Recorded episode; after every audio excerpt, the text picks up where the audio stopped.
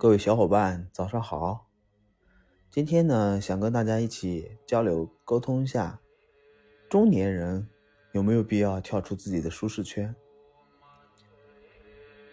中年人呢，其实在职业道路已经步入了一个趋于稳定的一个起阶段，人际关系呢，也是到达了一个，嗯，可以说是比较成熟的一个阶段，在这个阶段。嗯，安稳的生活是一种平常化的一个东西。呃，正常我们都会，呃，买房呀，都会还贷款呀，嗯，都需要一份稳定的工作去支持这份正常的这种生活状态。那改变是否需要？其实，作为我们每一个普通的人，改变还是需要做一些的。那么应该怎么去选择？究竟是应该在安于现状的基础上去发掘自己的第二产业，还是勇勇敢的去挑战，直接辞职去重新开始自己的新的一份工作？在新的和旧的工作选择中间，怎么才能找到一个平衡点？怎么去改变才可以满足自己，并能达到自己的？目标，那这就需要分析自己的呃优势和劣势了。那面对自己的这个挑战，你有没有丰富的经验、丰富的资源去应对这些挑战？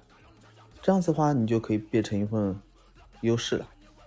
呃，比如呢，有的人他做销售，可能积攒了好多人脉，嗯，也也积攒了好多客户，对于他来说。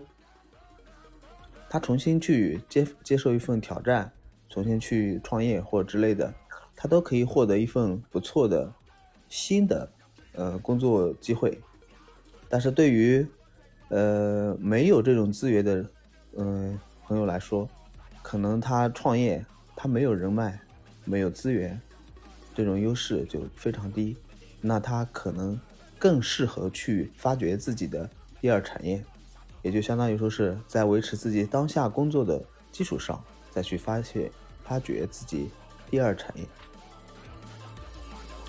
那劣势呢也是有的，中年人呢，呃，他对于家庭和职业都是有一种默默的一种付出的一种状态。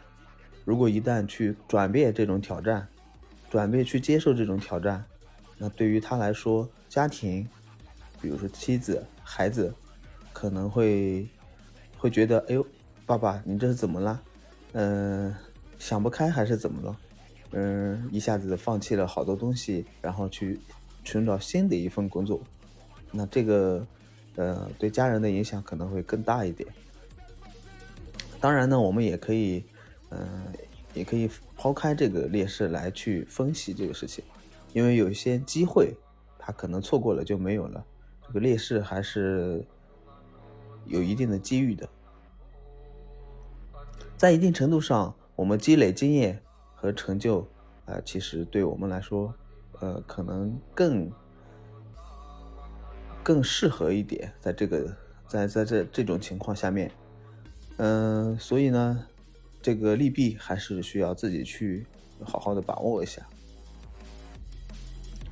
嗯，在走出舒适圈的时候呢，中年人可能会感觉到，呃，情绪上话，情绪上或者心理上会有一些，嗯，接受不了，因为跟之前的认识、认知都都有不一样的，呃，际遇。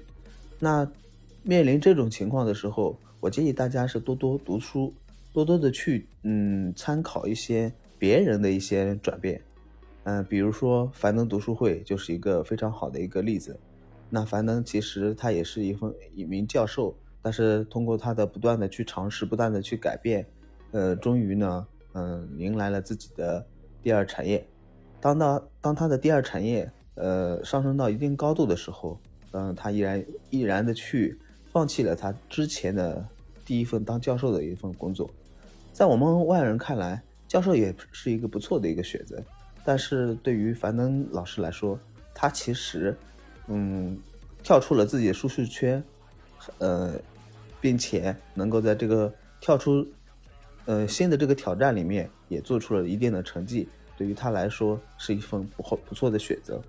那我们普通人是不是也可以有这样的选择呢？非常感谢大家的收听。嗯，或许呢，每个人的舒适圈和定义的策略都有不一样的呃概念吧。